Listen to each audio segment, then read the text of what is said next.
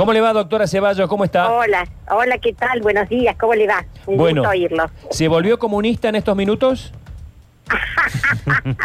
Escuche bien, este, ¿cómo no voy a creer en las vacunas si sabemos que, eh, a ver, el Instituto Gamaliel tiene 100 años de trabajar en desarrollo y en investigación?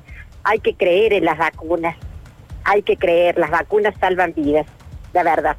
Sí. Bien, me, me gusta este comienzo, doctora. Eh, ¿Qué piensa de esta, de esta, digamos, eh, cuando una persona dice públicamente, como el actor Damián de Santo, que es muy conocido, Eh, a que- lo mejor se me va un poco la señal porque estoy en un auto, porque estoy volviendo de, de- del centro de convenciones. Sí, le escucho, ¿cómo? Eh, nada, que un actor que sale y que los medios se encargan mucho de difundir, nos encargamos, hablemos en primera persona, de que no vacuna a sus hijos, no solamente con la del COVID, porque a los niños eh, el tema del No, COVID... no entran todos No, los no, niños, Claro. no entran todavía en pero, este grupo. pero ¿qué pasa cuando dice que no vacuna con ninguna vacuna?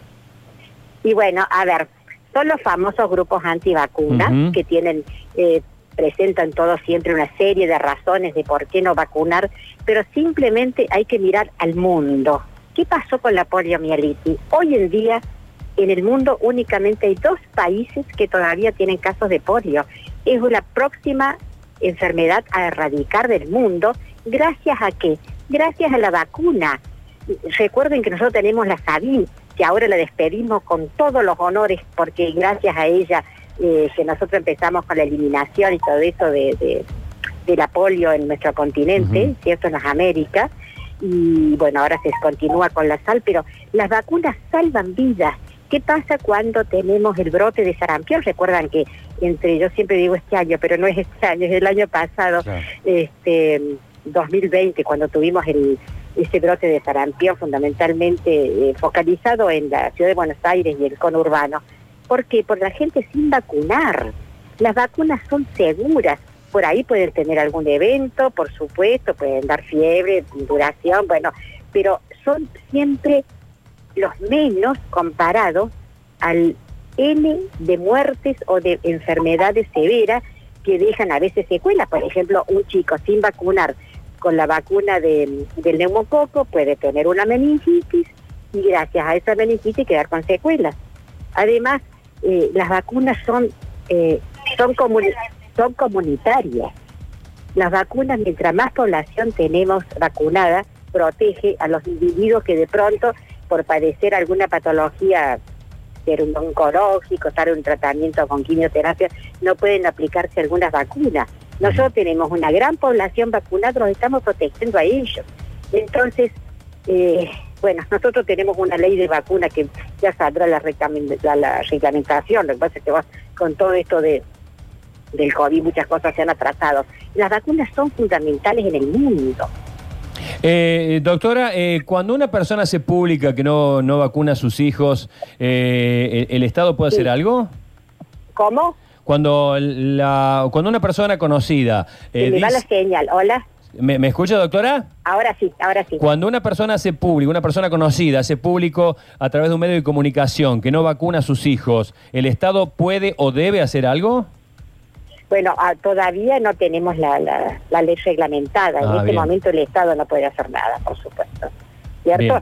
Por, eh, a ver, eh, la- cuando esté reglamentada la ley va a ser muy importante, porque entonces vamos a tener que los niños van a tener la obligación de estar vacunados al ingreso escolar, salvo que tengan algún problema de salud, que no puedan recibir alguna vacuna, algo.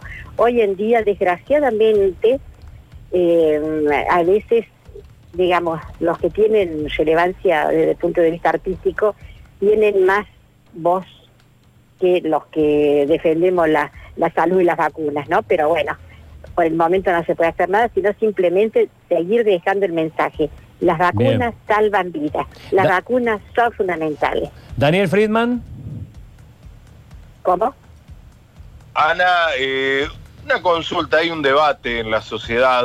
Algunos dicen vamos a mandar a los chicos a la escuela, otros que no, que los chicos son vectores para el contagio. Venimos de un año A sin ver, actividad eh, primero, presencial. eh, eh, mucho gusto, doctor Presman.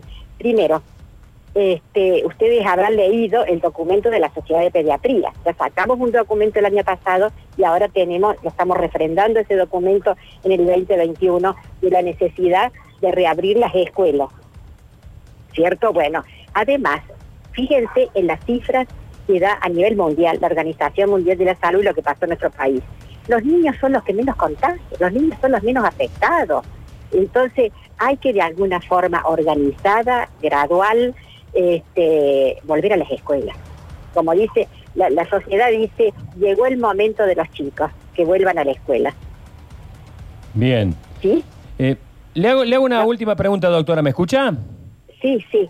Eh, ¿Cuál fue el motivo, cuál fue el motivo eh, que generó este movimiento antivacuna? Yo esta mañana hablaba sin, sin tener demasiados datos de, de un- de una persona, de un profesional muy conocido in- internacionalmente, que hablaba del elemento que transporta la vacuna. eh, el- Eh, y- eh, ustedes saben que eso, bueno, fue algo que eh, generó, por supuesto, muchas dudas en relación al autismo y todo eso. Este, y después se vio que realmente no era así, no era en absoluto así. Y eh, tan, es, tan es así que esa persona eh, fue, como se dice, expulsada de- del Colegio Médico de Gran Bretaña. O sea, fue, fue un fraude lo que publicó, fue un fraude. Eh, a ver, por favor, eh, para hablar de los de las contraindicaciones o de los eventos adversos, son mínimos comparados a los eventos beneficiosos. Y bueno, hay gente, ustedes saben que nosotros en Córdoba tenemos grupos antivacunas, sobre todo tras la tierra, que creen más en lo orgánico y todo demás. Bueno, hay que seguir mostrándole los beneficios, el beneficio de las vacunas. Más de eso por ahora no podemos hacer. Doctora, gracias por este contacto. Le deseo buen día. ¿Cómo? Gracias por este contacto. Le deseo buen día. No, no, gracias, gracias, gracias como de costumbre a ustedes por llamarme. Un beso grande.